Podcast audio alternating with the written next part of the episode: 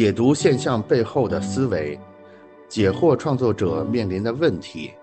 观其然，聊其所以然。欢迎收听设计几何，我是纪晓亮。今天我们邀请到的是站酷上面的一个人气设计师，你好大海的主理人田边汉老师。跟田总呢，我们在几次不同的活动里边见过几次，然后简单的聊过一些天，所以我对田总的一些基本的情况有些了解。但是因为时间所限呢，一直没有深聊，所以我们就今天正好得到了这次录节目的机会，我就等于跟大家一块儿来深入的跟。田总聊一下，就是你好大海整个成长的历程，包括中间一些可能对大家有启发，或者能帮大家避免掉进去的坑。希望今天的节目能达到这个效果。那我们就有请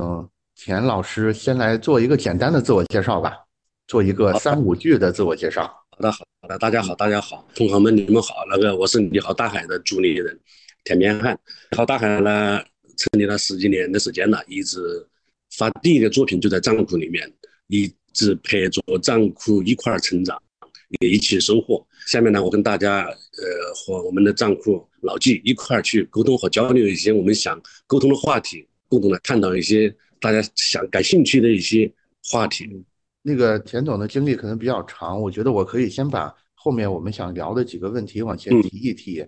来让大家有一个大概的心理准备，就是按我之前对田总的了解，我我有两我有三点是比较好奇的。第一点就是那个嗯，田总就是你好大海，除了设计之外，其实在新媒体的运营上面，尤其在微博，其实是拥有好几个大号的。就是为什么为什么要做这件事，以及这件事对设计业务究竟有什么帮助，这是我比较感兴趣的一个点。还有一个就是你好大海。的业务，据我所知啊，就很多时候就是远程对接的，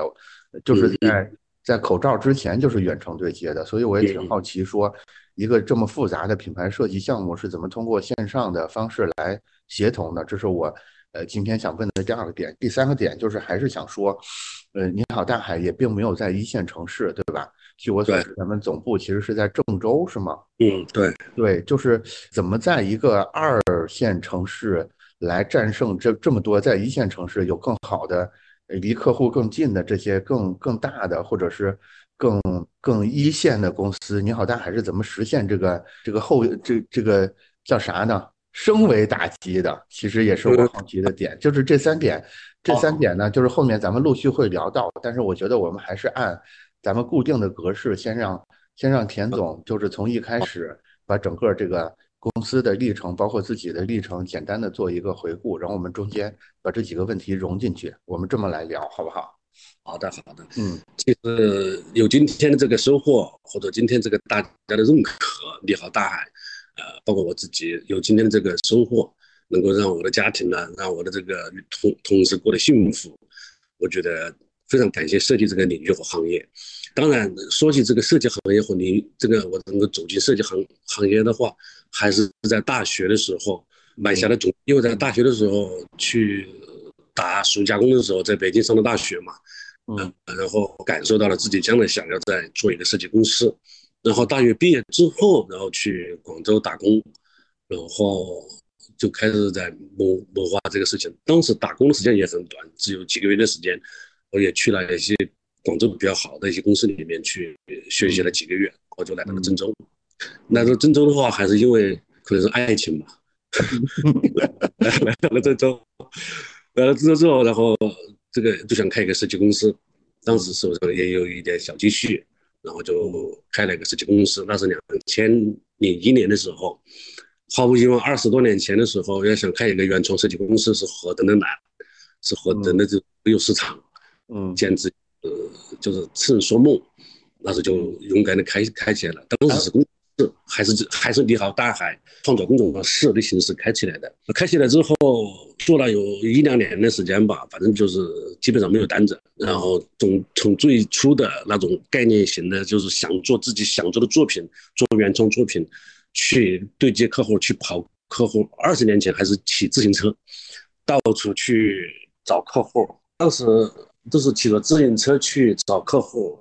都在郑州市区里面找，找了，反正很困难，很困难。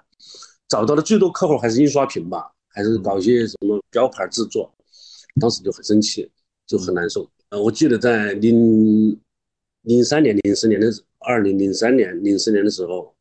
做了两三做了两年的时间吧，一个工作室，当时就没法生存了，做原创设计基本上就没法生存了，然后就开始想去怎么去改变，因为要生存，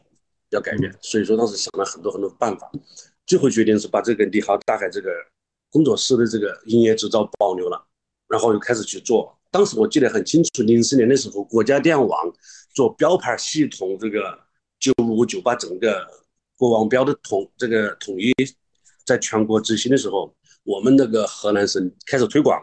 推广的时候，我就成立了几个制作公司，然后还有别的，反正就是四五个公司吧，手上有不同公司的工程的、制作的，包括实业的，包括一些参与一些房地产，都做了。做了之后，一直就。就这样做做这种不是属于属于设计行业的这种工程，也做了这将近快八九年、七八年的时时间吧，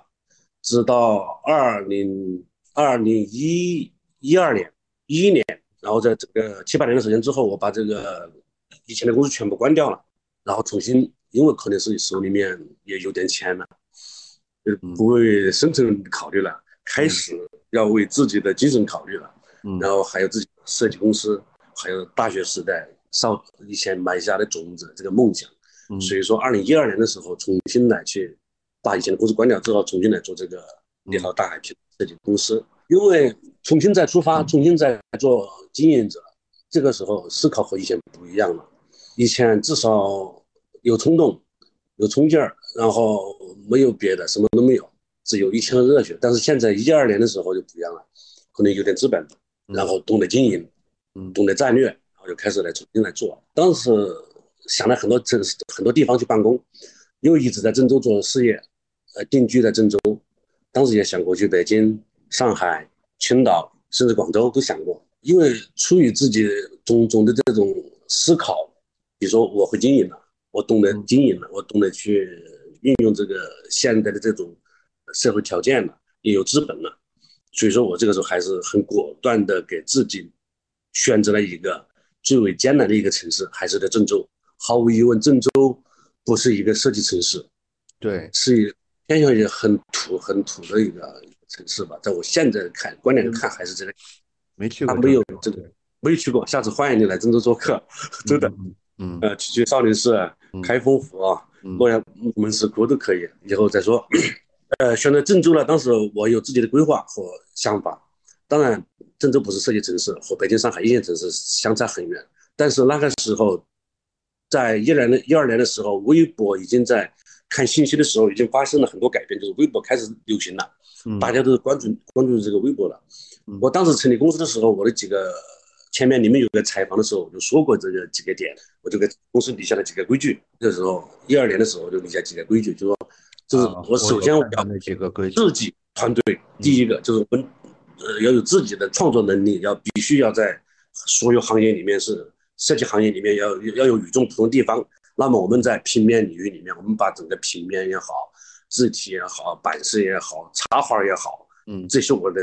这个所有的设计公司里面，我要做的很优很很优势很大，创作能力很强。然后我又当时了解到了一个软件叫 CSD，CSD 当时所有设计公司里面用的都很很少，它不是平面用的，当时我都。招了一些员工，招了两个员工，那就这半年的时间，我给你开工资，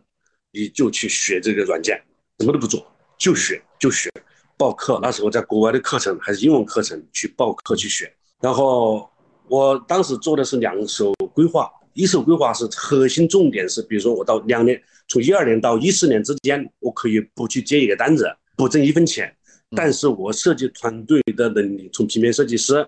字体的也好，版式的也好，包装的也好，插画设计师也好，你们一定要在这个行业里面，你们的这个竞争对手里面，你们必须要去练习。这两年的时间来练，必须练得很强。包括这个 C D、C S D 也是很强，要练得很，就是我们技术要必须要打得很很好的一个概念。这两年的时间，重点是来锻炼团队，然后来做什么呢？做概念稿，就是现在说就是概念，就是就是。飞机稿，对对对对对对，以前以前那个是人们都看不起飞机稿，都说怎么怎么一个设计公司做飞机稿。当时我觉得我们必须就做飞机稿。我的前两年的时间，一二年到一四年，我们重点是一是学习软件，培养设计师。第二，第三个就是做飞机稿，不停地做。按照我们我们我给未来，我觉得未来我们要做的这个设计，这个品牌，嗯，必须按照我们作为设计师，我们作为品牌方、品牌设计方，我们能够。感知到这个品牌应该以怎么样形式呈呈现出来，应该以，比如当时我们植入了很多插画元素啊，呃，立体这是理论元素啊，而不像以前的这种设计公司必须按照甲方的这种想法，你给我怎么做怎么怎么。当时咱们公司的那个有多少人啊？就是人员构成是个什么情况？当时的之前，对，一二年成立的时候，从就是两个、三个、四个，一年之内招到五六个吧，就五六个人，五六个人每个人都。都是有平面、有有字体的，有平面版式的，有做包装的，有渲染的，有插画的，然后六七个六个人左右吧，带我。当时我也去在做设计，嗯，像现在不做了，那时候也在做。然后这是我的第一个，就是锻炼团队的核心竞争力、设计能力这一块，我去做了很很大的一个规划，两年之内在培养这个人才。第二个呢，就是什么呢？我当时我思考一个问题，就是作品我们做的很好了，怎么办？对不对？然后别人看不见怎么办？那么这个时候我都换位一个思考去做这个微博。当时我记得我们两每天的工作量分两块儿，上午一半的时间，大大半的时间，一天一半的时间去做团队的这种练习，就是我们的核心竞争力的这个设计练习。然后下午比如抽出来三个小时时间，我们去做微博。微博当时我做了一个整个一个布局规划，给大家分享。像现在不用了。当时我以买了买了几十个手机号，然后比如说以省会城市，比如说昆明设计师俱乐部、深圳设计师平面协平面什么俱乐部，或者是嗯，反正就是西安的，反正每个省会，嗯，包括港澳台，包括北京，包括所有的都做了之后，我以省会来命名来做一个俱乐部，然后我在郑州每天去每天去把国外翻墙出去一些好的资讯全部扒出来。在这个几十个号里面发，当时每天下午至少两三个小时以上吧，这六七个人都去发发发发这号，经营了有半年的时间，粉丝也积累了很多很多了。每个每个城市吧，省会城市的俱乐部那种平面设计师俱乐部都有一两万、两三万的，也有五六万的这种号。然后到二零一二年的下半年年底的时候，我集中起来的时候。我要进行一个，这样太累了，因为每个号我去做的话，这个这个矩阵要去做的话太累了，嗯，所以我后来就做了一个另外一个号，叫中国设计品牌中心这个号，这个号现在也是大 V，也是中国设以中国现在新浪加 V 的带中国设计的唯一一个这个给我一个做认证的一个号，这个现在也是几百万的粉丝。当时就是把下半年二零一二一二年下半年的时候，就是把这个几十个号，然后把所有的数据转换。就是集中到这个中国设计身上来，然后就放弃了那些所有的城市的一些号，嗯，然后有些设计师，我就直接是某个城市的，我就给你了，免费给你，你去做吧，反正有好，我都送了有十个八个了，反正都不认识，十几个都送给他们做了，我相信他们也能，后来又改变了很多体制，嗯，那个做下来一个中国设计品牌，一心一意做去做中国设计师，呃，中国品中国设计品牌中心这个号，然后又做了一个另外一个比较。比较文艺的，叫中叫空白集，嗯，当时也挺好，空白集比较走的文艺范儿。然后我们当时也是设计师审美也好嘛，挖掘一些好的一些国外的素材过来发布。当时也跟很多大品牌，什么反击啊，什么好好多家家具品牌啊，好多服装品牌都有过合作，也收过不不是那个转发费，包括现在也偶尔也收一些转发费用，但这个不是属于我们这个是公司不计不计这个费用的，呃，能收一些。但是现在你看，现在我们留下来的有中国设计品牌中心，有空白集，然后这个时候谈到另外一个点，田边汉这个号，嗯，田边号其实以前谁都不知道的，就是在设计界无人知晓的一个人。然后在其实在我那几十个号转转就送给别人之前，嗯，我就开始把前面和这个号建起来带，然后就艾特呀，反正各种那种那种，然后就粉丝转到我这儿了，就有了很多很多粉丝了。当然我也做一些比较。猫猫狗狗啊，或者是一些有有做一些有情怀的一些事情，嗯，让大家更更感受到这个情怀所在吧，嗯，大家也喜欢。然后就这样，我做一边做核心竞争力的创作，一边去布局这个微博，因为当时微博是第一这个自媒体嘛。对。然后我们到我记得是二零一三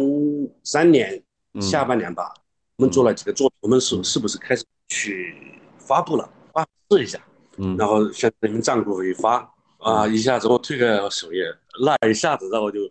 给我们给我们做一个这个小小的设计公司，特别的一个振奋人心的团队也好，我也好，大家得到认可也好。我记得当时你们推首页三把火的时候，员工在办公室嗷嗷叫，哇，得到中国设计第一平台的这种认可，员工特别高兴，特别有自信。这就是你们带给设计师也好，设计公司也好，一个很好的一个自信的一点。我觉得对我们设计师也好，我觉得得到认可了。大家至少自我这平台认可，自我认可，我觉得很自信满满。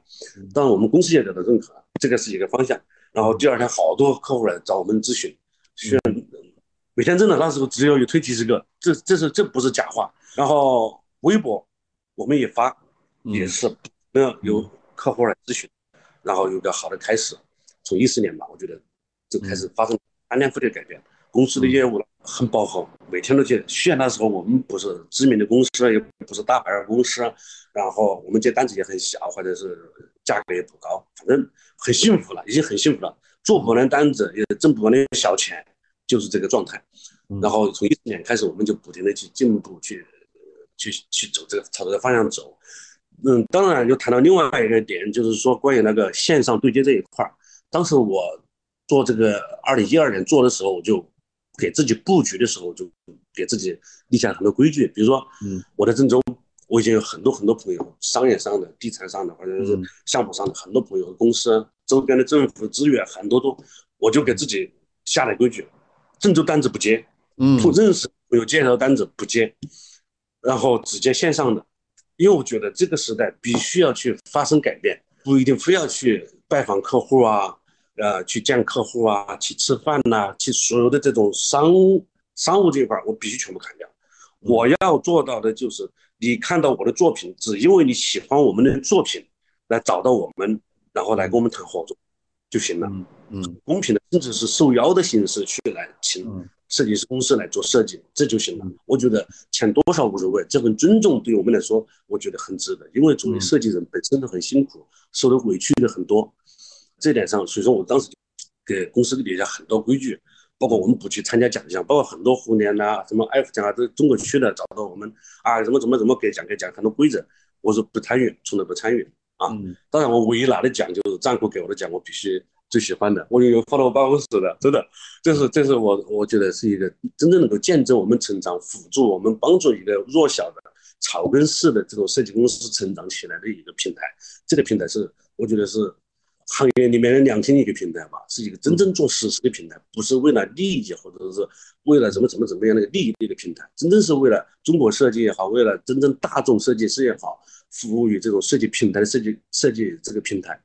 我觉得这个是你们的奖项，我们都非常看重的。所以说，这是我当时我说怪不得，好像没见你们在在别的什么奖项上有很多的活动，对，后来不参加的。包括很多展呐，很多什么什么，反正很多很多牛逼的这些报道啊，从来不参加，都都拒绝了。但是账户你们你说，我必须要去付付出去做这些事情，因为这个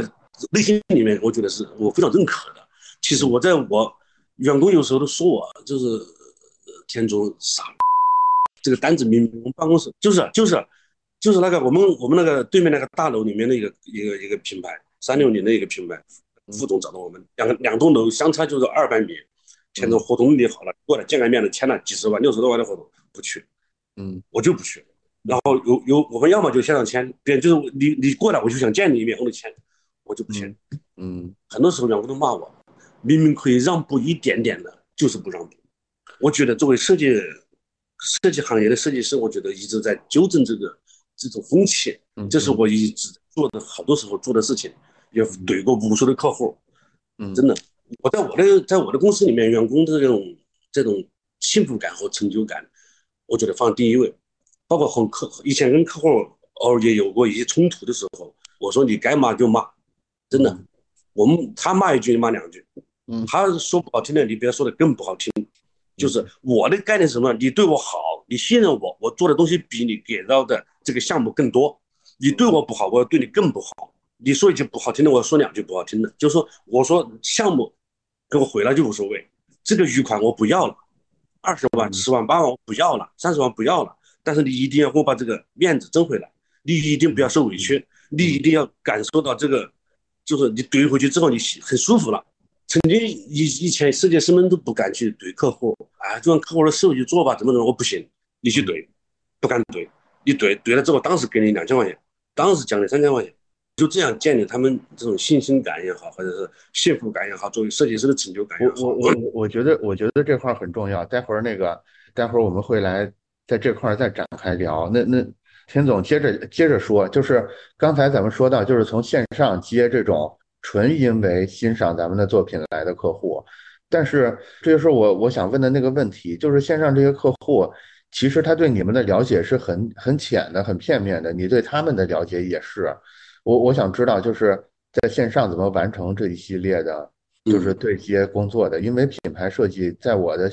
在我的印象里边，你们的收费应该也不是很低，对吧？这么大的单子是怎么完成的呢？呃，是这样的，呃。找到我，我们是线上找我们嘛？基本上的话，我的微信号是公布的，呃，是呃公众的，公布出来。找到我们之后有两种客户，好几种吧。重点是两种，一种是慕名而来的，是去是在我们在你账户上面看见过我们作品质量的，是就非常认可了，已经来了你们的，啊，非常认可的，这是一类。就来了之后直接一报项目一谈报价，呃，价格一商议就马上签合同了。嗯，这是一种。第二第二种是很多设计师推荐的，或者是是根据我们有了小小的名气，有了小名气之后来找到我们的这种客户的话就比较难了。也有很多大品牌、知名品牌，包括上市品牌、国际品牌找到我们的时候，就比如说你们公司有没有什么奖项啊？公司简介啊？什么什么人员构成啊？你你是什么学历啦？这个时候就比我说我是我是一个农民出身的一个设计师，我们就设计，我们没有任何简历，只有作品，然后就你自己选择。我们就只要是这种客户，大部分都被我就刷掉。第二类客户，呃，很快就会被婉拒掉，对吧？对，很快。但是他留了我的微信，有好多客，有有三分之一的客户，第二年的时候或者第三年的时候，经过了这看我的朋友圈，看我的作品之后，还回来找我。这个时候在找我的时候，他的这种姿态就不一样了，嗯，就不把自己当上帝了，也不把自己当成爸爸了，就是很尊重你的情况情况，你是一个创作者。你的报价怎么怎么样？我们按照来来按照别的程序来走就行了。这个我觉得还是建立在一种自我的一种原则上面去坚守下来的一些东西。然后，当然你本身要有好的作品不断的呈现，让别人得到认可的形式来去做的。第一个话，第一个点上是认同我们的，就是一直喜欢我们作品的这些客户来找到我们来做的话。这就沟沟通很顺利了，嗯，就是找到我之后，我们建个群，我们的报价的同时根据他项目呢进行报价，然后很快在合同条款里面修改，然后就能够确定下来。确定下来之后，像我们创作这个流程的话，简单说一下，其实我们也很简单，就是很多找到我们做的重点还是做品牌设计为和包装设计，产品的包装设计为主，大部分的像战略啊这些，我们其实都从来不做，我们做的还是一个纯设计的一个，嗯，一个。公主公司，呃，找到我们的话，无非就是品牌设计和产品设计这两个点，呃，然后的话，像我们找到我之后，然后建群来报价，根据他项目，他先报告诉我们项目，我们来跟他报价，报完价之后议价，议完价之后线上签合同，预付款到了之后，我们再建一个大群，大群之后就是某某客户成交大海什么设计群，然后这个时候我们的总监美术指导。然后就跟他开语音创作会议，他告诉了他这个品牌的期望值、未来的愿景、品牌这个产品的愿景，呃，他的一些客人群画像啊、客观数据啊，提供给我们。就是他，他告诉他这个产品也好、品牌也好，为想要到达什么地、什么样的地方去，到达什么样的位置，把这个愿景告诉我们，然后我们来给他做一个视觉化的这种情景版的一种分析。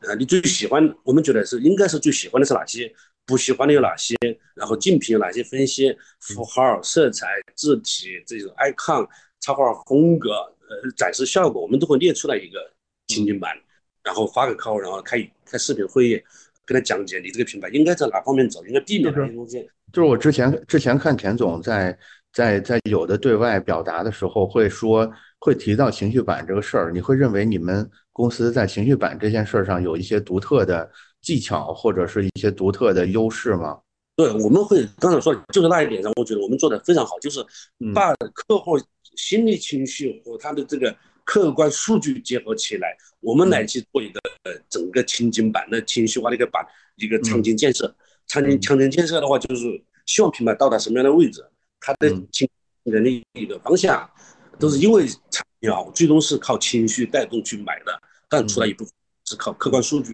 去去采购的，更多的还是靠情绪去去购买的这个产品的。那么这个是我的一个情景版的一个分析，对吧？色彩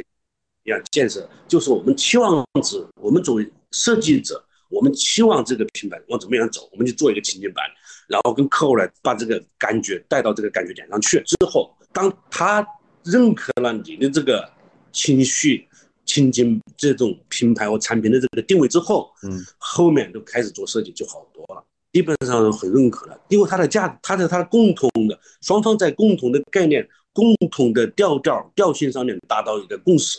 那么这个时候再去来开展设计的时候。我们知道客户啊，他是什么样的客户，他想要什么样的东西，我们都很了解了，所以说做出来东西也非常非常的很快，通过率也非常非常的高，所以说这是一个方向。线上沟通的话会有一些弊端，但是也对设计公司的话看你怎么摄取了。比如说我们按照百分比来来说的话，可能一百个客户来的话，可能有一半都别直接，还有一半可能是因为他非要来见我，或者非要我去。我们签了合同，也可能会也会丢失百分之二十，所以我觉得有百分之七十左右客户会丢失。如果我能够降下我们设计师的一个身段，或者是我们自己公司底下的规矩去掉，我们去拜访客户做的话，可能我们的这个氛围非常非常的大。嗯，但是我们没有去这样做，我们只做我们能够接受的或者我们能够想做的一一个单子，一些小单子，哎，然后大大家过得很好就行了。我就是这样的一个，所以我会认为咱们也存在一个类似刘润的那个那个规矩，也就是说，他他绝对不拜访客户，他的客户必须要到他的办公室来拜访他，他才会服务这个客户，甭管对方是谁。就是咱们也存在类似这么一个不成文，但是但是就就是一直贯彻下来的这么一个行为准则，对吧？嗯，后你这样做是没有问题的，但是。后面难免业务会有浮动嘛？那那当我们就是怎么说呢？储备的商机比较少，或者潜在客户比较少的时候，我们也仍然要坚持这么做嘛？就是客户必须来，反正你甭管甭管我们活多少，我们就是不会去主动拜访你，仍然会有类似这种东西吗？这个话题很好，这个话题很好。你看这个话题，我们一直这么坚持下来的，包括疫情时代，我们以前的三年，我们都是这个样子，一直。但是疫情之后反而出现问题了，整个市场经济萎缩了。对，说实话，一确实大家我们我们的疫情三年没受任何影响，一直一直包括线上办公、居家办公都解决方案，市场也没有受到萎缩。但经过疫情之后，经济确实下滑之后，我稍微有一些有些改变。比如说，你可以来来见我，但我绝对不去见你的。当然，见我了都是处于在一种。大家非常认可，还是非常喜欢想见我一下。其实我也没什么可见的哈，确实可能想见我一下。这个企业其实话就是还是单子，比如说我觉得还是有价值的单子，我觉得尽量去见一下。嗯，这这种状态。但是我从来不去拜访，这一点是永远不可能去改变的。好的，就是谜底我们稍后再彻底揭开，然后接着说。然后就是现在时间线大概在一四年左右，对吧？然后咱们大概成大概就是。已经有了稳固的呃比较稳定的客户来源等等之类的，后面又有什么变化吗？其实我还有我个人比较感兴趣的一点，就是微博之后，咱们在新媒体上还有别的尝试吗？或者有啊啊，你看微就是包括业务业务跟随这种被动的，因为时代的变化有什么调整？所以我们让把时间线接着再推，故事线接着往下推进一下。哦，好。你看，还像微博时代，比如说一四年、一五年、一七年、一八年、一九年这些，一起那时候微博我们确实，我这样在一个按照一个数据来来分析来做吧。数据分分析之前，我再说一下整个的一个布局。当时你看，我们主要的第一个大家公司全体认可的一个平台就是站酷，这个是我们必须要我们做完作品就想发布的，忍不住要想发布的一个一个平台站酷。后来在一几年一。七一六年，我们建立了在比汉斯国外的，我觉得有必要去做一做，也发布作品。然后除了 Behance 以外，像国内的一些小平台，我们也去建号，比如说古城的九号啊，嗯，还有什么我我记不清楚什么什么设计什么设计公司都建筑了，反正有四五个吧，啊，有四五个，他们也建了。然后那个后来又像微博之后有小红书，我们也建了。然后抖音这些将来没用，然后 B 站将来也没有用，基本上和我们不对胃口。然后小红书吧还行，我个人有几千粉丝，然后公司账上账号账户上面有一万多粉丝。然后的话，这个时候按比例来，从一四年到两千年吧，疫情之前的一个数据的话，就是我觉得我们的业务百分之五十来自于站库。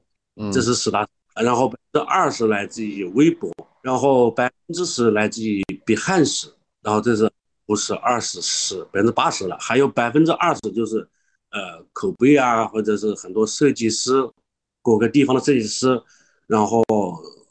介绍给品牌方的，呃，我他们做不了。我在这稍微稍微岔开问一个问题啊，有百分之十来来自 Behance 的是国外的客户吗？对对对对，就是国外的品牌，但是在国外的品牌，大部分百分之十的国外品牌，大部分都是华人来做的。哦，新疆沟通上也还好，对吧？反正美籍华人他们在国外做的一些一一些品牌，啊，大部分还是，但也有几个就是就是老外的那种，但多很少，一年有一个那种啊。好的，大部分的还是华人做的品牌去做的，然后基本上的一个数据构成就是百分之五十账库，百分之二十是微博。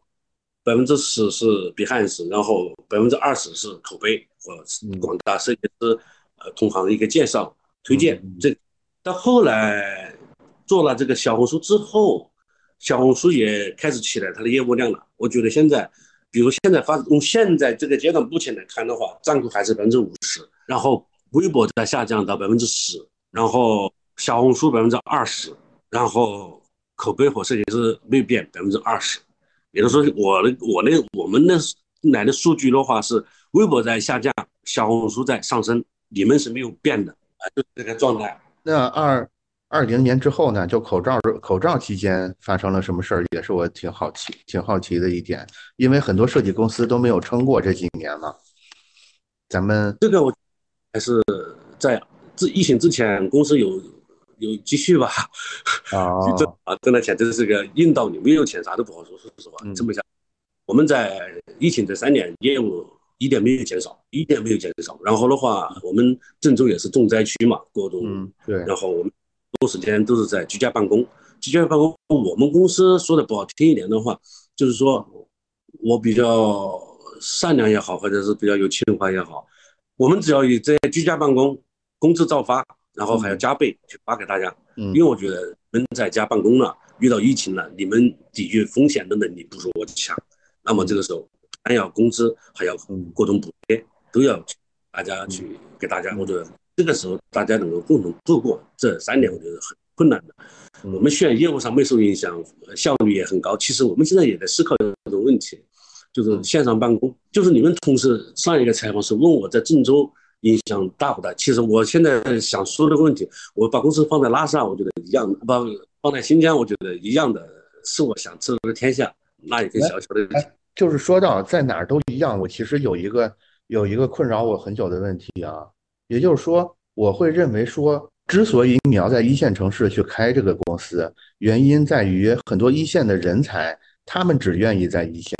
这个其实是让很多公司不得不把公司落在一线城市的一个原因。也就是说，你假如想有最顶尖的人才，你跟他说我在拉萨，他是不肯去的。你给他多少钱，他也不去。他就是想留在一线一线城市。你是怎么解决这个问题的？对对对对对，当时你看一一二年开公司的时候，我都是发现这个问题，人才没有。那么这个时候我都人才，就是我觉得只要你有发展空间。你想要进步，我就培养。其实我们的现在主干都是我那时候培养出来的，全是靠自己培养。就是咱们自己培养这些人才，对吧？对，那我花你一年一两年的时间，你可以你可以不做商业案子，但是你一定要按照我想做的感觉去把这个品牌方做出来，风格做出来，调性做出来就行了。我一直一直倡导的就是在以前的采采访中都说到一个问题，我们要去引导市场，去引导消费者，用我们的作品去引导。这是我觉得是很重要的，一定要站在主动的情况下。人才的情况下的话，就是我培养，不断的培养。包括现在的插画市场，我们确实很强，平面也好，字体也好，包括渲染也好，做视频也好，在平面设计公司确实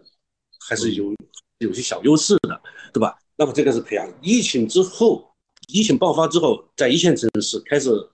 人才开始往，其实，在一线城市并不幸福，设计师过得并不快乐，压力太大，生活成本太高，不适合北漂也好，或者是上海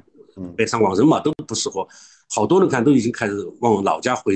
回回回流了，回到自己以前以前的生活城市。你看很多郑州回来，包括现在我说的不好听的话，现在从北京回来的、上海回来好多设计师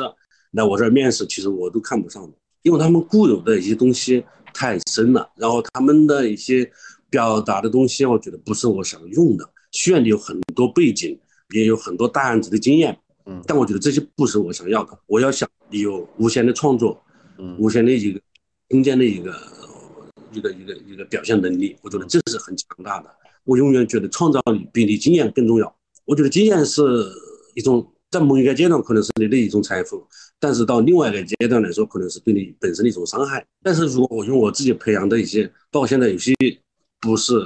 好的大学或者不是一线城市回来的设计师，只是上一个中专或者是一个技校出来的一个孩子，我看他的作品之后，觉得我要我要用你。我就培养你，我觉得很好。你比那些有有规矩的、有有有经历的、有经验的一些做过很多大案的，我觉得更有意义。我一直看重的是创造你，而不是你的背景。我我我在我在这儿，我在这儿有一个有一个不太能想通的事儿哈，就是咱们听起来会觉得田总在一系列时间节点上都做了一个正确的判断，包括后面的很多成功，其实都是有赖于对对这种。大事也好，对这个人也好，一个正确的判断。但是，这是我们看到的。但是这个时候就有一个疑问就浮现出来了，就是其实我们要每次都能什么事先预估到历史潮流，包括能看准这些人，包括能做出这些决策。我们都知道这个，它其实不可能百分之百正确的。所以我想知道这中间有咱们什么重大的判断失误的故事吗？有有一个，就是我最初培养培养那个总监，一个小男孩，他是有这个奇才吧，就是富士康，就是拧螺丝的一个小孩但是呢，PS 非常非常的好，嗯，然后呢也有自己的审美，然后呢找到我之后，在一二年的时候培养他，培养了公司做出的贡献有几年吧，一七年的时候就走，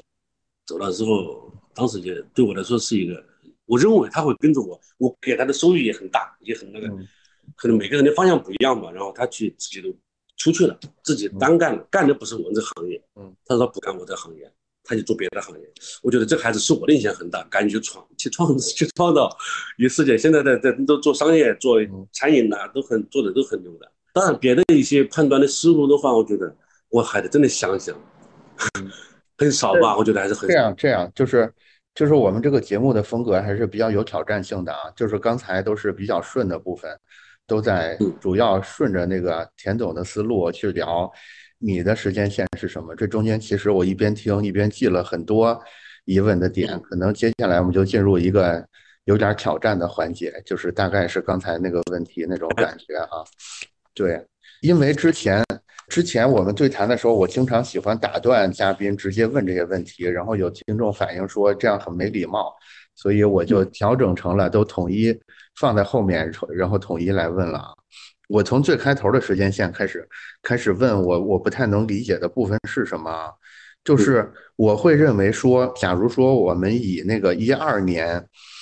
之前作作为一个时间段，也就是说一开始试着做设计工作室，但是很难做，然后设计工作室就关掉了。后面后面更多的在做工程相关的事儿，一直做了大概七八年的时间，到。一二年重开设计公司之前，我姑且把之前那段时间都归纳在一块儿，就是这个时间段，我其实有一个很很很很大的疑问，就在于说，首先是在大学期间产生的这个发生了一个什么事儿，让你让你开始有信心说我能成立这个工作室，因为工作室多少也坚持了两三年，我会认为那两三年是一个完全，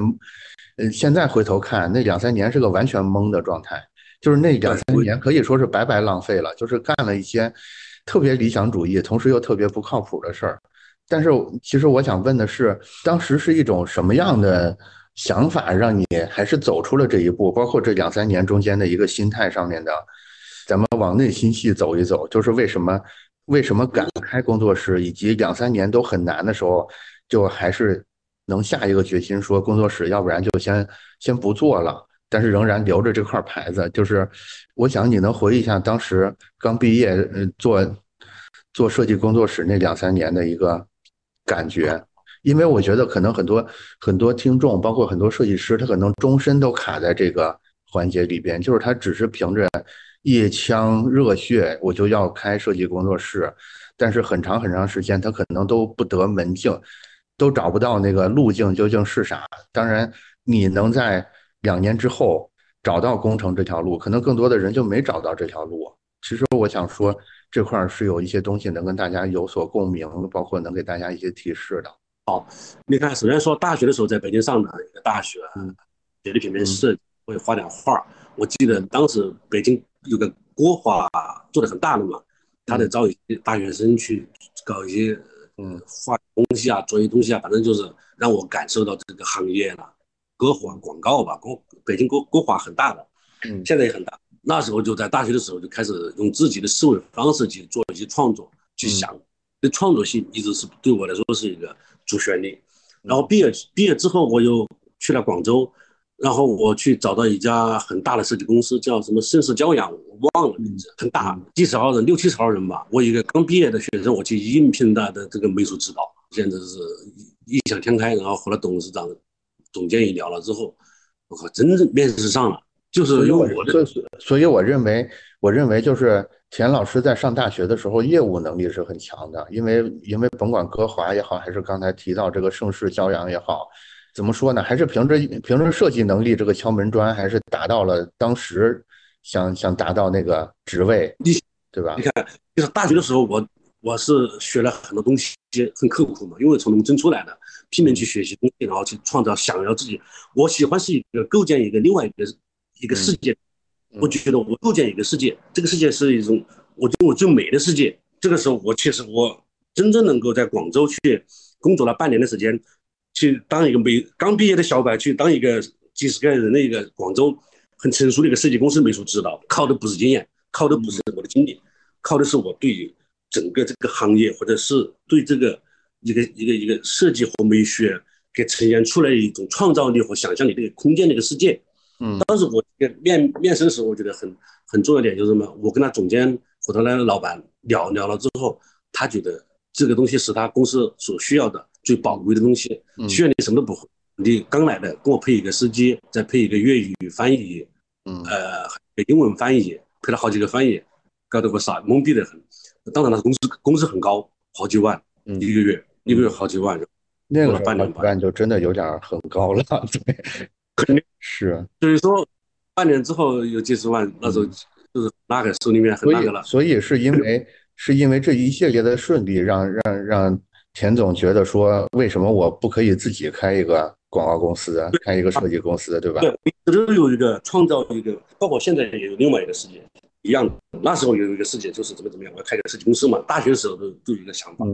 当然有几个几个因素。第一个就是我觉得资本是资金是很重要的，你做任何。事情，那么我在工作了半年的时间，我就要离职走了。走了之后，当时老板各种条件给我加在上面，我都不要，我都要走，因为因为爱情吧，来到郑州。呃，我当时觉得很重要两个点，现在回想起来，比如说有钱，不是不是不是俗话，就是有钱吧，很重要。第二是这个平台让你什么平台，就是这个这这个这个广州这个公司给我的平台，我觉得是很重要，让我在另外一个高度去看见了很多用我的思想。用我创造的世界能够呈现出来的一些很多项目，包括那时候主要在广州做一些房地产，还有那个汽车展览，或者是反正各种展，香港的一些展览，我要按按我的意图去去构建的，其中什么都不知道的，但是我就很偏执的按照我的这种构建这种意识，我觉得应该传递给我们看见这些人和消费者，嗯，的一种一种一种感知，这个我觉得是最宝贵的。第二个就是这个平台让我去实现实践了我的想法，然后同时让我还挣个。一些钱，我论证了，我就我可以去开始做我的公司了，然后就来到郑州嘛，因为而且来到郑州之后就开业工作室。田总，我我我可以认为，就是听到现在，我可以认为说，就是当时，当时我们所谓这个第一阶段之所以那个工作室后来没有没有做成的原因，是因为误以为我在北京、在广州做的很多成绩是出于我构建所谓构建一个全新世界的能力，就是年轻人会以为这个是自己无往不利，就是自己可能是这方面有一些特别特殊的才华，也能得到外界的认可，就误以为这个可能是获胜最关键的点，但是没想到，其实。呃，像刚才田总说的，平台包括那个资金的储备，可能是更重要的。我可以认为，第一阶段，假如说我们回顾您的第一阶段，我们得到最重要的一个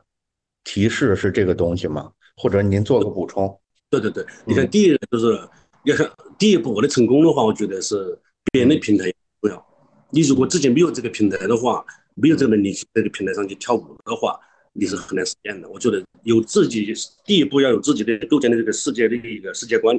创作的这个设计领域的能力。然后第二个，别人提供平台，别人提供平台你才能够实现。如果你这个时候只有自己的世界观，没有平台你自己去做一个工作室，那是不现实的。嗯，那绝对不现实。这个社这个社会很多资源也好，数据也好，是给到这不是不会给到你的。是，您是当时就意识到了设计这种。设计这个职能吧，它更多，它更多只能长在一个平台上，它不能，它不能完成一个对平台的所谓的完全的替换。也就是说，没有平台的话，单有设计是不可能的。这这这点是大概什么时候才意识到的？还是说当时工作室的时候就已经意识到了？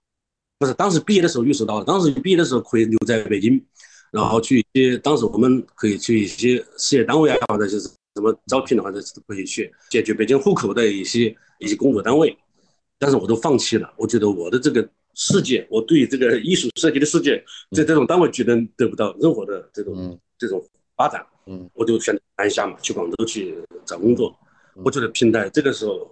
它对于决定性的因素是，你再有好的梦想，没有平台是不行的。所以那个时候就，那我的问题就来了，就是。这么早的时候，咱们就意识到平台的重要性，为什么后面还敢，呃，自己自己创业呢？就是自己抛开广州那么好的平台，觉得自己就可以生做出一个平台来，或者脱离平台，我也能很好的生存呢？既然我们已经知道了平台的重要性了，对这个这个点上，你看，我就刚好第一个阶段，我是觉得能够在做工作室之前，我觉得是非常非常的幸运也好，或者是我觉得好的一个最。幸运儿也好，但是接下来开工作室的时候，就是我觉得是为青春买单吧。你说青春，因为来到这里要爱情吧，然后我觉得就手上也有钱，其实主要是爱情，没想太多，是吧？大概这对，就 啊，不能分开，然后就都在这儿来来来做吧。当时做的是也是是为青春买单的。我看那里面看到采访的说了一个二逼就是一个二逼。呃，当时想着是这边的人的工资也低，我几年的都没问题。我手上有那么多的钱，应该是没问题的，能起来的。但是真正这在在这个郑州这个平台，我叫做一个城市有一个好的设计公司，觉得很好了。没想这是超出我的想象的，在中原地区郑州或在广州、深圳这边、香港那边，他们这种资源的配套确实太差的太远了。是的，就是我觉得，我就就是说到这儿，说到这儿，我们经常经常有一些误解，就是我们会认为我在大城市，我在一线城市混得很好，我去到二三线城市、五六线城市，我是降维打击。就是怎么说呢？尤其在一二线城市上上学的这些大学生，经常有这个误解，就会他会认为说大城市是一个 hard 模式，这些呃中小镇乡镇可能是一个 easy 模式，但是其实恰恰相反。真正难的其实是这些小地方，你在小地方的竞争有很多不讲理的地方，对吧？就是它跟大城市这种，你更多的凭实力，它的劲头是完全不一样的。所以你在小地方做，我会觉得不但没有降低难度，反而是增加了难度的。对，以前这个时代不一样，以前的时代城市的这种一线城市、二线城市、三线城市的分别是很大的。嗯。差距是很，但是随之而来的后面的时代，我觉得发生改变了。我之所以说我现在去拉萨去去我老家贵州山里面开公司都无所谓的，为什么呢？就是因为现在出现了你们像站酷也好、别汉森也好、自媒体也好，这些才是又是一个另外一个平台了。它不再城市为一个据点为平台，而是转线上来做一个平台。那么现在我在我心目中，站酷就是第一平台。你看我一二年开公司之后。我能够有很好的经过了几年的摸索，又重新意识到这个自媒体时代的到来之后，然后我们建号，然后在站酷上发布作品，这个时候我都知道你们就是我们的平台。就是说到一说到一二年有意识建号，我认为我会刚才有一就是您在介绍的时候，我会有一段特别特别好奇，就是我会认为说零四年到一二年之间去做工程这段经历是一个很大的。这里边，我我直觉告诉我，这里边藏着一些重要的线索。因为，因为怎么说呢？就是，嗯，零四年之前，一个天才大学生怎么在设计公司上班，怎么觉得自己可以开工作室，这块我完全能理解。以及之后，一个已经顿悟的人，觉得我应该去重视系统的搭建，我应该去重视自媒体，或者是我应该，我应该做更好的做一个业务。业务上的战略规划，这个我也能理解，但是我们能明显的意识到，这八年之前跟这八年之后完全是两个人，所以我特别想知道，就是做工程这期间，究竟发生了什么事儿？我会认为这里边发生了一个非常重要的事儿，呃，或者一系列重要的事儿，是这一系列重要的事儿把你从一个标标准准的设计师变成了一个不太一样的设计师。我现在想挖出来这八年中间那个事儿是啥，您能回忆一下吗？你看，你看，从开这个工作室，两千零一年开工作室那几年，到零四年那几年，是一个呃为梦想买单那几年。但是最后还会被现实给折服，因为钱快没了，嗯，公司也工资快发不下去了，怎么办？那么还得回归到现实。回归到现实之后，我们零就零四年，是不是？零四年开始做一些工程。工程的话，这几年有很多工程是就是工程，跑线下的和政府官员和他们做做做做交易。这几年很痛苦，灵魂很折磨，虽然钱不少挣，就是折磨自己的思想，自己的这种灵魂。我是设计师，我有我的想法，我有我的怎么样？希望我现在挣了钱，我觉得该收手的收手，这是一个原因。第二个就是孩子，孩子上幼儿园的时候，最后有一句话让我彻底的改变了啊，就是在儿子在上幼儿园大班的时候，介绍爸爸妈妈干什么的，孩子说爸爸是个老板。我靠！当时我都懵了，知道吗？其实我多么想是一个设计师啊！啊，当时我都懵了。那大概是哪年？就是在两千，就是一一年，两千一一年吧左右吧。这个是直接导致了你后面又又重新回到设计公司这个这个业务上来的原因。我对，首先来说，长久来说，我是有设计的梦想，我的那个设计工作室也执照也还在。这几年我一直都在关注设计，也在了解设计，也在。脑子里面构建一个设计的一个世界，然后最后导这个导火索还是孩子吧，他他觉得，当我说了之后，当时我都懵了，我好几天都没睡着觉，然后第二天、第三天我都通知所有的股东，把这个公司全部都就撤销掉，撤销掉之后，一二年我都重新一个人坐到坐在办公室来招聘设计师来做设计，然后这个时候当然在做设计的时候，我都有很多规划和一一些长远的规划，几年的战略规划布局都有了，所以说。那几年，其实都得感谢，都得感谢，至少让我有了资本，这个我觉得是让我有了一些经验，让我停下来去思考了好多年设计该怎么走，我觉得都得感谢。不管人生走的，李宗盛说那句话嘛，人生走的每一步路都算数，是吧？没有白走的路，都没白走，都是个过程，这个过程都是自己走过的，我觉得都是收获。他给你带来的一些痛苦也好，收获也好，都是自己的。我觉得对我一二年再重新走进设计行业也是一种帮助。别看我那几年天天，我会觉得说这几年就是田总这边发生了几个重要的几个重要的突变或者是顿悟啊。我总结了几条，第一条就是你认识到了，嗯，那句话叫什么？光说不练假把式，光练不说傻把式。你认识到了，只是做设计而没有宣传渠道的话，是一个傻把式。我觉得这是这八年期间产生的一个重要的顿悟，对，这个导致你后面做了一系列微博呀，又是一系列这方面的事儿。第二个重要的顿悟，我会呃比较好奇，就是你后面有一个原则是郑州的这些固有的朋友，他们的活儿你不接。我觉得我我我我从这里边读出了一个重要的顿悟，就是你意识到了说有的时候更难的事儿。其实包含着更大的机会，我觉得我我怀疑也是那八年期间产生的这个顿悟。您您记一下啊，第一个是，第一个是说，第二个是做更难的事儿。然后我还意识到了第三点，就是，呃，您刚才提了一嘴的这个，就是有积蓄，就是一种用更长的时间周期去看这件事儿吧。就是这个积蓄这个思维，包括钱，也包括，比如说头两年我就是不接活儿，我就是要培养团队。包括我要去用一个很长的时间线去硬生生的从富士康挖一个人来，把他培养成我的设计总监，这种超长期的一个思维方式，我不知道，我不知道这我刚才说的这三个顿悟是不是都发生在做国家电网、做工程相关的这八年里边。但是我觉得这三点是一般设计师很难在一个自然的设计工作的。经历里边顿悟出来的点，所以我想就是沿着这三点，咱们咱们深挖一下啊。我再我再重复一下，第一点，那咱们就依次来吧。第一点就是那个究竟发生了一个什么样的事儿，或者是一系列什么样的事儿，让让田总意识到说，就是呃又说又练才是真功夫，而不是说只是要去练而不而不说。嗯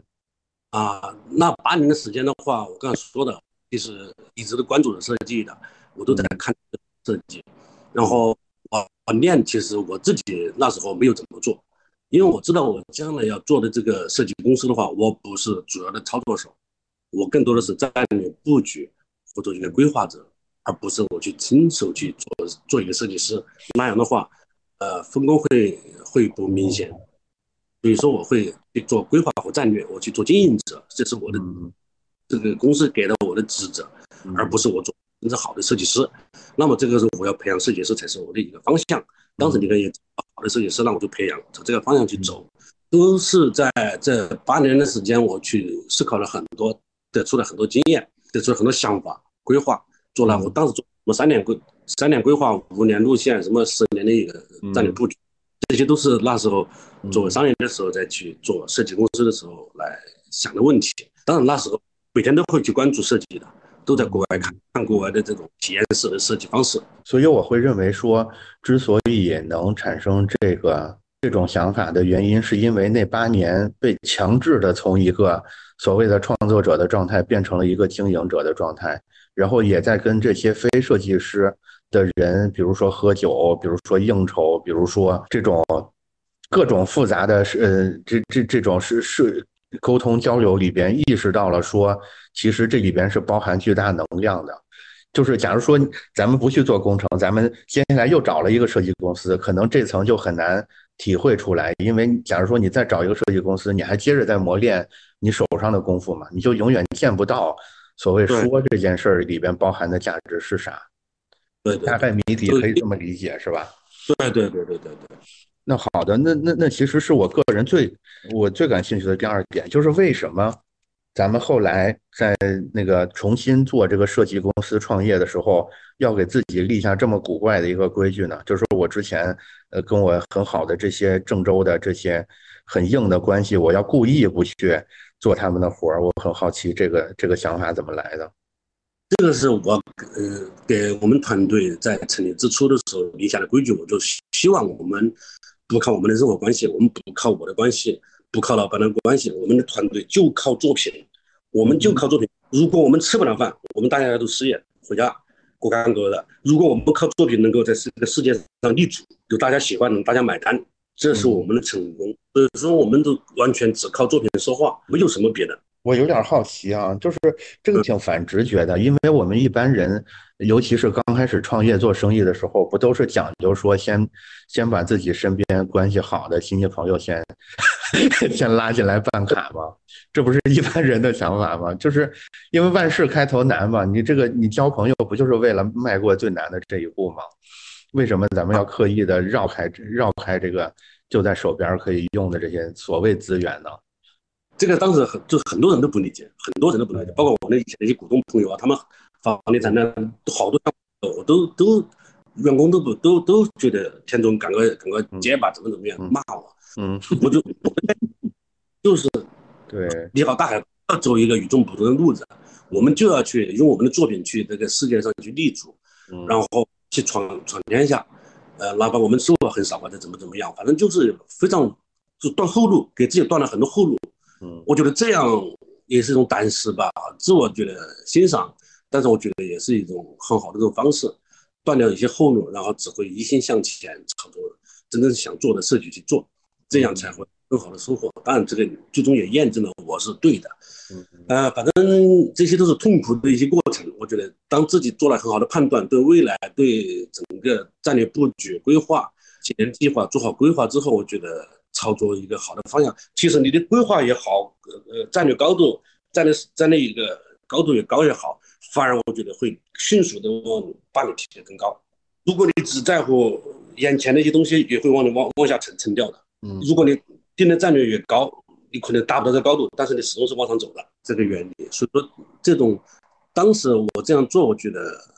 虽然有些残酷对自己，但是我觉得当时当时我觉得更多的就是出于一种直觉，就是觉得我应该这么做，或者是一种少年时的那种理想主义仍然没熄灭。这个时候，我反正要重新，反正我现在的目的也不是就是要。赚钱，如果我就是要赚钱，那我接着做工程，对吧？赚得更更舒服一些。我既然都要做设计公司了，我为什么还要用所谓做工程的思路去做？我觉得可能也是一对一种对说跟做之间的一种一种纠偏吧。因为这个一开始少年时候可能太注重做，然后做工程的时候太注重说，对吧？然后现在又往回调一下，调到一个说做平衡的状态，大概是这样，是吧？对对对对对。啊，这都是一个，我觉得任何事物的成长，它都有一个每个阶段都会有一些问题点解决掉，然后在这问题点上去提取一些好的东西出来，对你后面的这一段路又是一种帮助，又是另外一种方式和方法。另外有一个就是，呃，另外一个就是我刚才那个第三个问题，其实那个第三个问题我更想问的是，就是听下来，听下来就是田总在做了一系列正确的决。正确的判断，比如说你判断出来微博是很重要的一个点，比如说你，呃，微观的说你判断出来 C 四 B 会是做做包装、做品牌的一个利器，比如说你判断出来，说那个我我可以借用到呃这些分享国外资料的方式来实现一个所谓的这个这个降维打击等等，反正就是有大大小小。一系列的正确判断，但是这个在我看来有点有点那个超出我的理解范围，因为我觉得一个正常人是很难一下子做出这么多大大小小，而且正好能串联在一块儿的正确判断的。所以我觉得这里边要不然就是您是一个特别乐观的人，把很多把很多挫折给自己给省略掉了，要不然要不然就是这里边有一个真正特别高价值的一个什么技巧。我今天立下一个 flag，我今天要想办法把这个，假如说存在这么一个东西的话，我要给它挖出来。我说到现在，田总直觉上，假如存在这么一个核心的技巧，能能帮一个人做出一系列大大小小又相互关联的正确决策的话，那这个技巧会是什么呢？你这一说，我都还真是在回味我自己所走过的这些路和自己经历的这些事情，能够让我今天能够。站在这个位置，因为有有一个信息始终没补充啊，就是大家可能以为你好大海只是一个普通的设计公司，但是其实你好大海的营业额是非常高的，就是具体的数咱也没法说，但是我觉得肯定是超过中国，不说绝大部分，至少是大部分设计公司的。所以我们现在在说的不是一种莫名其妙的这个凡尔赛，而是真的凡尔赛。我特别想知道这个凡尔赛背后的乐理是啥。这个我真的现在。您现在想想没关系，我等你。没事，我现在一直在情绪里面在迅速的飞流时光，去感知这个。就是中间存在很多个岔路口，对吧？可能是左，可能是右，可能是什么前，可能是后。为什么每次在岔路口，咱似乎都选对了？为什么？我觉得梦想，然后学会用梦想以坚持，然后还有现实的打磨，然后。自己对未来的一种，自己未来的一种判断，嗯，然后在经历了这么多年的这种各种坎坷的路也好，或者是一种，也许是自己是一个幸运儿吧。我是觉得我是不是很幸运的？我从农村大山沟沟里面走出来一个小孩子，能够就走到今天。其实你这样一说，我还很很满足的，也感到很幸福。其实我自己也说不出来，我自己。到底有什么过人之处？我觉得，我这有一个假设，田总可以一块儿品一品这个假设啊。是因为其实我由于工作的原因吧，跟设计师聊的比较多，跟那个所谓比较成功的设计师聊的也比较多。我会发现，包括田总在内，大家身上都有都有一个特点，就是大家会特别喜欢提到一些词，比如说幸运，比如说信念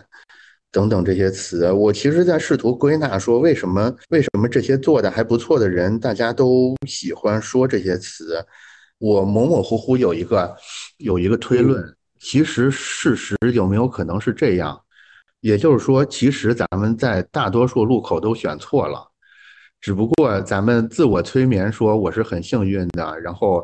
然后我我我是永远相信自己能做对的，所以我们自动的把那些走错的岔路口这些这些记忆给删除掉了，只留下了这些。我们怎么说呢？就是幸运的跟符合我们信念感的这些记忆，然后形成这么一个串联。同时，这个串联它形成了一个所谓自自我加强的循环。也就是说，我们认为自己幸运，认为自己的信念很正确，然后我们又把这些符合幸运跟信念的这些故事加到我们的这个认知里边，让我们这个信念跟自自我感觉幸运变得更强，它就变成了一种。正向循环，可能它的最终形态就是，就是乔乔布斯那个所谓扭曲现现实扭曲立场，对吧？就是 我能纯靠着这种强大的信念感去把一个其实根本就不对的事儿，让所有让所有的参与者，我身边的人，我的员工，我的合作伙伴都认为它就是对的，是不是有可能这个事儿的本质是这样的？也就是说，其实。其实咱中间可能也是干错了一些事儿的，但是只是，只是你把它忘了。呃，我觉得这个怎么说吧，回想起来的话，我觉得做人做事情的这种态度很重要。不管是在每第一个阶段去打工也好，遇到一些我觉得正确的人吧，嗯，也很重要。然后认真做事的态度和你的能力，也会帮助你去从一个不好的一个方向转到另外一个好的方向上来。包括做公司一样的。呃，那几年做工程一样的，我总是为别人去考虑，别人才会为我就为我来考虑，也会给到我更多的资源。包括现在经营我们你好大海设计公司一样的，我对同事的好，就是像孩子一样无比的疼爱他们，他们才会更多的去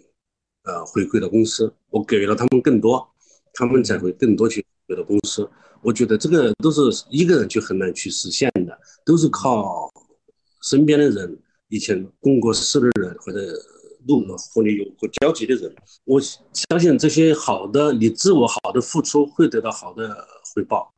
我们因为都是老百姓，都是小小的些平平头老百姓，这些人都会给到你更好的一些帮助吧。嗯，包括现在的员工一样的，我都是靠员工去走到今天的。我觉得这一点上，他们的功劳是主要的，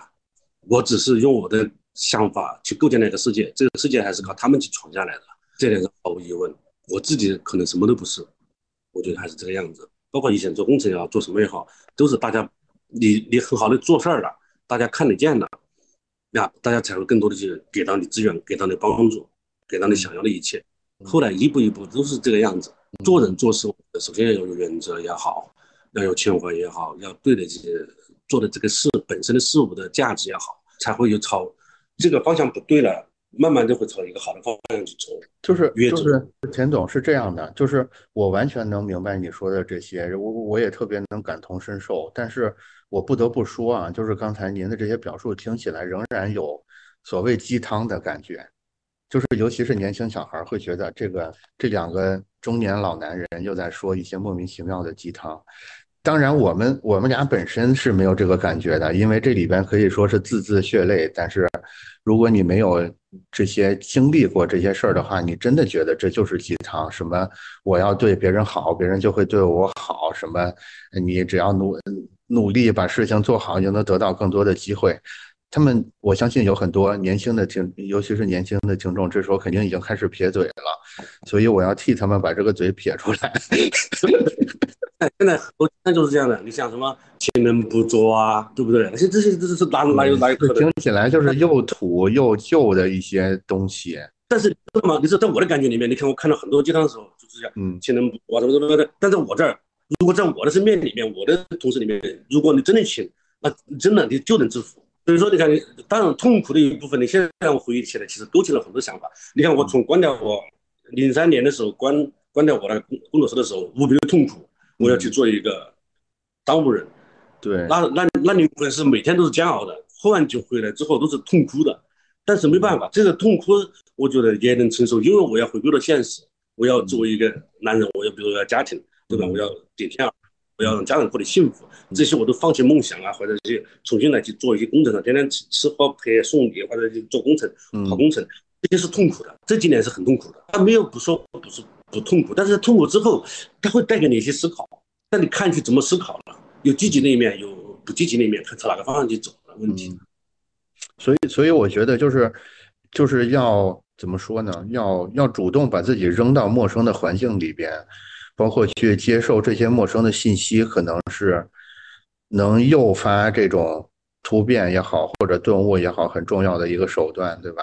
另另另外，另外，我刚才我刚才听田总一边介绍的时候，我会觉得说。在你的经历里边，还有一个东西是很重要的，就是我不知道为什么，但是你很从很早期的时候就有意识的在收集这些信息，包括后面咱们做的这几个微博的账号，对吧？也是咱们提供的服务，也就是这些国外或者是对大家来说比较陌生的信息嘛。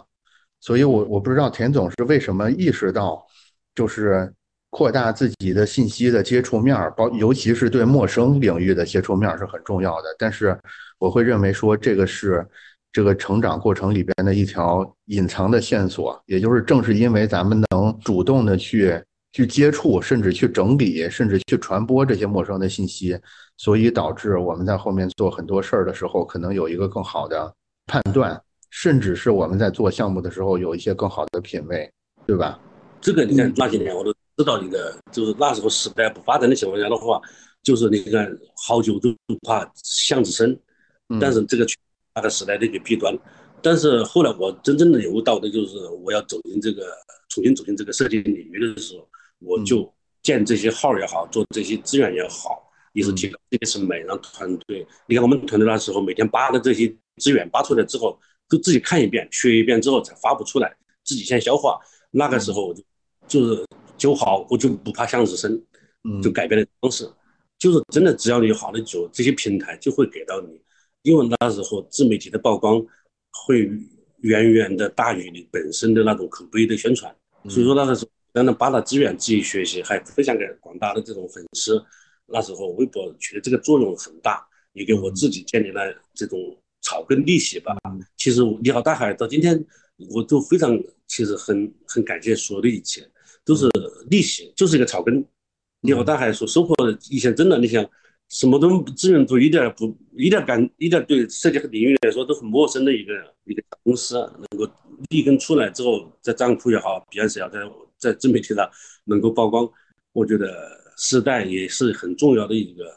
嗯，塑造一个行业，给我们带来了一些生机。这个我觉得是重要的一个点，时代的改变也在随之而改变。然后我看时间差不多了，咱们聊了大概有一个半小时了，我们现在做一个收尾。对，就是所以所以田总，我们今天我们今天聊的这些，我相我相信中间可能，呃，有有很多有感触的地方，也有一些，呃，假如说，呃，也有可能提供了一些这个新的思考方向啊。就是所以在结束的时候，给我们。其他的设计师，甭管是什么阶段的设计师，假如您有一些真心话想跟大家说的话，会是什么呢？就是我结合我们今天聊的，怎么说吧，别人的经验，别人的过往，呃，是别人，呃，可以去看一看，听一听。但是我觉得自己要想走出来属于自己的路的话，我觉得还是要有很多很多的要去思考的东西很多，不管是资源也好，自己的梦想也好。平台也好，或者是自己的未来的规划也好，我觉得要想成功与走出来脱颖而出，还是需要花大量的时间去思考这些问题的。非常感谢大家能够喜欢李敖大海，李敖大海其实是很小众、很小众的一个设计公司，走过了这么多年，有今天的收获，也非常感谢这个战库。说实话，这我不是因为你采访我，嗯，战库来做这个采访说这话的。战库确实给到我们太多太多的资源，太多太多的信心，太多太多的这种无限的可能和发展的空间。未来战库，我觉得还是一样的。呃，现在时代发生了改变，我相信战库也在发生着改变。利用好这个平台，利用好包括国外的平台，包括我们现在自媒体，